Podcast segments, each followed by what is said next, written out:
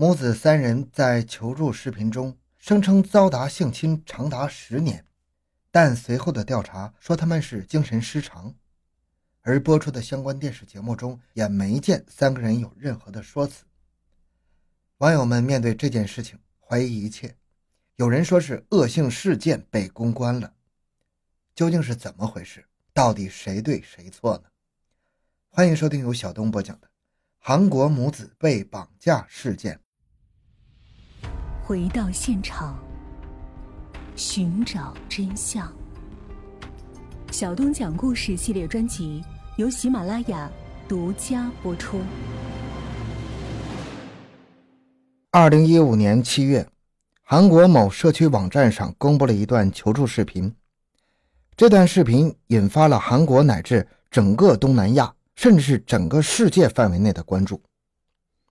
这段视频中的三个人都戴着大大的墨镜、口罩和帽子，两个人在前面，一个人在后面，人们看不清他们的容貌。从他们的身材与仅露出的眉毛来看，应该为二男一女。当他们面对镜头说出他们的话时，所有看到的人都惊呆了。视频中的女性先开口。她自称姓李，而她身边的两个男孩是她的两个儿子。这位姓李的女子在视频中讲述了他们母子三人的非人遭遇。她说，她在二十多年前被一个教会牧师的儿子徐某强奸，不幸怀孕。后来因为自己觉得已经失身，就干脆和徐某交往，继而于四年后结婚了。在结婚前交往的四年里，她并没有发现徐某有什么异样。除了他们最开始的不愉快之外，婚后她随着丈夫定居美国。然而到了美国之后，李氏这才发现，原来徐某在美国早已经结过婚并育有子女了。从此，她被徐某残忍地虐待了长达二十年。二十年里，徐某强迫她卖淫，稍有不配合就会暴打她。徐某还用他的卖淫所得买了辆房车，带着她到美国各地去卖淫。起初，徐某不允许她生育孩子，还多次强行让她到医院堕胎。但是后来突然转变想法，让他生下了两个儿子。虎毒尚且不食子，李氏万万没有想到，徐某竟然强暴自己的亲生儿子。据视频中的小儿子说，他的父亲从他五岁时就开始强奸他，并时不时的殴打他。李氏控诉徐某限制孩子的饮食，教唆幼小的孩子自卫。在各种场合强奸自己的儿子，给母子三人灌春药，让他们乱伦，并录制成色情片对外兜售。为了赚更多的钱，他不断的更换新地点，不断的找不同的人来拍摄。因为语言不通，再加上被徐某严密的监视，母子三人求助无门，生不如死。在小儿子四岁时，徐某为了拓展韩国的市场，决定带他们到韩国居住。李氏原以为终于有了被解救的机会。却没想到，从此过上了更加暗无天日的生活。回到韩国之后，徐某多次在自家的秘密别墅里举办淫乱的性爱派对，在派对上用各种违禁药物让人们乱交，并录制全过程对人们进行控制。更让人不可思议的是，不仅徐某毫无人性，徐某的家人李氏的家人也都是污秽淫乱的。在李氏的描述中。徐某及其父亲所在的教会，实际上是一个宣扬情色的邪恶组织。他们宣称，身体是上帝的馈赠，要好好的使用。性行为是追求人与人之间亲密无间的最好方式。相亲相爱的人可以在任何情况下紧密结合。赤裸的身体是最美的。亚当和夏娃最初就是赤裸身体的，是受了邪恶的蛇的诱惑，才学会用衣服遮挡身体，但因此还被赶出了伊甸园。这个组织已经存在很久，在韩国各地都拥有私人房间和别墅。他们在这些地方举办淫乱派对，组织成员通过各种途径把一些无辜的男女甚至小孩拐骗到活动地点，然后通过药物让他们阴邪迷乱，再将过程拍摄下来，用以威胁受害者晋升或者是勒索财物。此外，录制的视频也会被制成色情光碟来贩卖。组织的大部分成员都比较富有。他们的主要收入来自逼迫卖淫和贩卖情色录影。徐某及其父亲是这个组织的首脑，李氏的父亲、母亲、姐姐、姐夫、弟弟、弟媳、姐姐的儿子也都是这个组织的成员。李氏的母亲和姐姐长期与徐某有着不正当关系，李氏也经常被自己的公公强暴。李氏的弟弟开了一家酒吧，也经常使用违禁药物让男女客人迷乱，然后再以录制的影片加以胁迫。二零一四年，徐某突发奇想，先让李氏是假装离婚，然后让李氏控告十个曾经参与集体性交的人，以便勒索大量的钱财。李氏以为这是个脱离魔掌的好机会，在与徐某离婚之后，李氏希望自己的儿子能过上正常人的自由生活。就向韩国警方举报了徐某和那些伤害过他们母子的人。然而，警方在多次取证调查后，认定徐某等人无罪。这一切都源于李氏母子精神失常后的臆想。但是李氏坚称，这都是因为组织势力太过强大了。两个孩子也承认，他们被警方以不合理的方式盘问，有些甚至会在录口供的过程中被吓得尿失禁，精神受到了极大的创伤。视频中，母子三人反复请求大家相信他们，帮帮他们，希望能够早日过上自由快乐的生活。他们声称受到了政府部门的压制，无法获得正当的法律保护。他们希望得到有正义感的人的支持和帮助。这段视频不仅在韩国引起了强烈的关注，而且在网络的传播下，事件迅速发酵，引起了包括中国网民在内的所有人的强烈震撼。有中国网友表示。他怎么也不敢相信，与我们一衣带水的邻邦韩国竟然存在着这样的人间惨剧。如果真的如李姓女子所描述的那样，他真的不相信这个世界上竟然会有那样一群禽兽不如的东西，如此不知廉耻、堂而皇之的站在太阳之下，而整个韩国政府也竟然没有最起码的道德准则，任邪恶势力在社会横行。整个韩国的网民们愤怒了。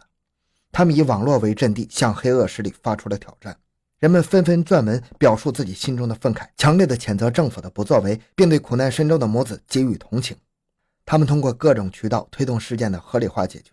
而韩国的媒体 SBS 也迅速做出反应，一些心理专家和刑侦专家介入调查。他们找到了当事人徐某，进行了周边大规模的采访。但是后来，这个事件有了新的出乎意料的转折。经过一段时间的采访与调查，有人指出母子三人的性侵控诉有很多值得怀疑的地方，母子的很多表现都很不正常。警察对他们进行了测谎出监，在测谎仪面前，这个冰冷的仪器显示他们是在说谎。